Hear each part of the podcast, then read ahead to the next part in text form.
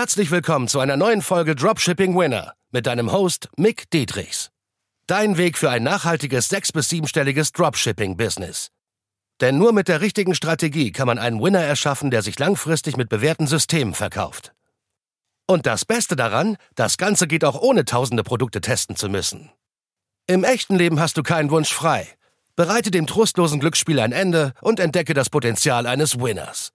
Nur mit harter Arbeit und dem richtigen Mentor an deiner Seite pushst du dich auf das nächste Level. Wie hält man konstant sechsstellige Monatsergebnisse im Dropshipping? Das Wichtigste ist natürlich erstmal, dass die Basis stimmen muss. Ne? Es soll ein geiles Produkt sein, ein interessantes Produkt. Aber gehen wir jetzt einfach mal davon aus, du hast schon bereits sechsstellige Monatsumsätze oder stehst kurz davor. Oder du hattest früher mal in der Vergangenheit, du willst wie so ein Phönix aus der Asche wieder eine Aktion starten erstmal solltest du dir die Frage stellen, was waren die Punkte, die dich dahin gebracht haben. Ne? Wie gesagt, das ist das interessante Produkt selbst, sonst würde es nicht so performen in der Form. Und die guten Creatives, die performen. Du hast wahrscheinlich eins, zwei, fünf, sieben, zehn Creatives, immer unterschiedlich. Das sind so meistens zwei bis vier Creatives, die wirklich gut performen von allen Creatives, was ich bis jetzt aus der Vergangenheit von allen Teilnehmern oder Leuten auch mitbekommen haben, die schon sechsstellig und mehrfach sechsstellig monatlich machen. Und was ich dahin gebracht habe, ist eventuell ein Fließband, was nicht aufhört zu produzieren, beziehungsweise du brauchst es. Das heißt, du brauchst eine Creative Zahnradmaschine, die weiterhin ähm, wie am Fließband neue Winning Creatives erschafft, wenn du es noch nicht hast. So. Und ab wann ist das Ganze sinnvoll? Natürlich erst äh, so eine Creative Zahnradmaschine aufzubauen, wenn du schon bestehende gute Umsätze hast, irgendwas zwischen 20 und 100k im Monat zum Beispiel, weil du brauchst jetzt keine Creative Zahnradmaschine, wenn du gerade das Produkt noch testest und einfach noch gar nicht weißt, so ist das Ganze profitabel oder nicht. Wie gesagt, gehen wir jetzt davon aus, du hast schon mehrfach fünfstellige Monatsumsätze oder bereits sechsstellige Monatsumsätze, dann ist erstmal der wichtigste Faktor auf jeden Fall bei dieser Creative Zahnradmaschine dran zu bleiben. So, bei mir war es genauso. Es war nicht immer geil, es war nicht immer nice, alles hat nicht alles immer perfekt funktioniert. Ne? Ich habe extrem viele Creatives getestet, über 400 schon mittlerweile. Äh, da habe ich teilweise also eine sehr lange Zeit die selbst geshootet, geschnitten, hochgeladen. Das waren die ersten 60, 70, wo ich das noch selbst gemacht habe und dann mit der Zeit an Mitarbeiter abgegeben. Wie gesagt, dieses Fließband produziert.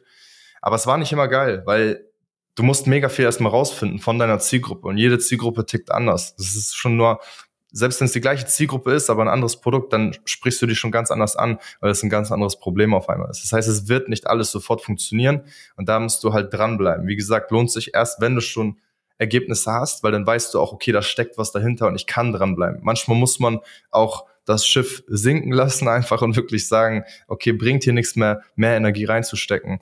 Aber wir gehen jetzt einfach mal davon aus, dass du schon gute Umsätze und Gewinne hast.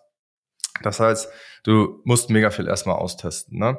Im Nachhinein war ich auch immer schlauer. Jetzt zum Beispiel im Nachhinein könnte ich auch viel effizienter vorgehen. Deswegen kann ich das gut jetzt an Teilnehmer abgeben oder andere mein Wissen weitergeben.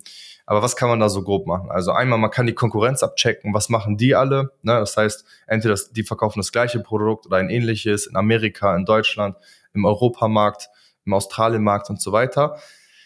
Oder die verkaufen ein Produkt, was die gleiche Lösung anbietet. Ne? Das heißt, du kannst aber auch dich selbst kopieren ne, das, was gut funktioniert hat, immer wieder dich selbst kopieren quasi. Das habe ich auch eine sehr, sehr lange Zeit gemacht und da halt wieder neue Dinge ausprobieren mit den Scrollstoppern, die Ads ausschlachten und so weiter. Aber auch genau überlegen, was sind die Pain Points, die Benefits deiner Zielgruppe. Aber das wirst du nicht rausfinden, wenn du mit dir selbst nur kommunizierst, weil vielleicht bist du gar nicht die Zielgruppe. Deshalb fragst du deine Zielgruppe, arbeitest mit Umfragen oder gehst wirklich auf die Straße und fragst verschiedene Leute, die deine Zielgruppe sind. Ne? Also wie kommunizierst du mit denen am besten und das dann über dein Marketing, über die Creatives und wie kannst du das Ganze auch über die Creatives äh, kommunizieren, das Ganze. Dann ist wichtig natürlich die Plattform, die eh schon für dich funktioniert. Sagen wir, es ist Facebook und du willst noch Pinterest attackieren oder TikTok oder Google. Das ist gut, aber fokussier dich so effizienter drauf, dass du deine jetzige Plattform nicht einfach so fallen lässt, sondern dein Fließband, was du produzierst, dass das immer noch für die eine Plattform, die eh schon funktioniert, weiter produziert wird und dann nebenbei attackierst du noch eine neue Plattform. Ne? Also du musst das gut managen, deine One Things. By the way, ein super Buch, was ich dir empfehlen kann. Solltest du mindestens zehnmal hintereinander lesen, empfehle ich auch jedem meiner Teilnehmer, damit du wirklich Verständnis dafür bekommst, was jetzt das Allerwichtigste ist, das Umsatzrelevante wirklich, was mich auf das nächste Level pusht. Und das ist dann in diesem Fall, falls du, wie gesagt, schon gute Ergebnisse machst, ne, irgendwas zwischen 30, 50 oder 100k im Monat an Umsatz konstant, dann ist dein One Thing wirklich hier ein Fließband aufzusetzen. Und ja, wenn du da nicht weißt, wie es geht, dann frag dich, wer wer hat diese Fließbänder schon aufgesetzt? Zum Beispiel, ich habe es gemacht, deswegen kannst du da auch gerne zu mir kommen, mir gerne ein paar Fragen stellen. So, weil zum Beispiel bei mir war es auch so, dass die ersten sieben, acht Monate nur Pinterest profitabel war mit meinem One Product Store. Ich habe die gleichen Creators immer auf Facebook gehauen, da war nichts profitabel. Das hat mich so mega gewundert, weil es war an, also es war ein Produkt für alle Frauen. Da dachte ich mir, wie kann das sein, dass es nicht auf Facebook profitabel ist? So, es muss profitabel werden. Und da bin ich die ganze Zeit dran geblieben. Das war nicht immer geil. Und da kam natürlich auch Zweifel auf, weil stell dir mal vor, acht Monate lang lädst du die ganze Zeit Creatives hoch auf Facebook, die auf Pinterest die ganze Zeit mega gut performen und das performt einfach nicht. Und du denkst dir, wie kann das sein? So, das sind doch keine anderen Menschen. Das sind doch trotzdem, das ist ein Produkt, was alle Frauen kaufen, von 20 bis 60. Das siehst du wirklich bei mir dann in Google Analytics. Und dann denkst du dir, wie kann das sein?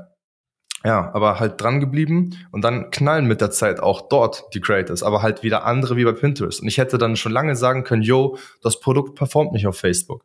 Aber typischer Mindset-Fehler, so wieder die Schuld woanders suchen, habe ich auch in einem anderen Podcast erwähnt, ähm, sondern einfach die Macht wieder selbst in die Hand nehmen, ne, die Kontrolle und sagen, ich krieg das profitabel, komme was wolle. Natürlich muss man irgendwann auch sagen, wann man, wie gesagt, das Schiff senken lässt und sagt, bringt nichts, hier noch mehr Energie reinzustecken. Aber in diesem Fall hat es sich gelohnt, weil die Umsätze und Gewinne haben für sich gesprochen und alles andere hat für sich gesprochen. Weil, wie gesagt, auf Pinterest sind die gleichen Menschen wie auf Facebook unterwegs. Natürlich mit einem anderen, mit einer anderen Intention, aber das ist einfach nur logisch gewesen, dass es da profitabel ist. Und vielleicht in deinem Fall auch so, da können wir gerne mal zusammen rüberschauen. Schau mal auf mcdietrichs.de vorbei und dann ich habe da über 400 Creatives jetzt schon mittlerweile bei meinem One Product Store in den letzten 18 Monaten getestet. Einiges an Erfahrung sammeln können, wie man mit dieser Creative Zahnradmaschine umgeht, wie man die effizient gestaltet, wie man da wirklich ein Fließband draus macht.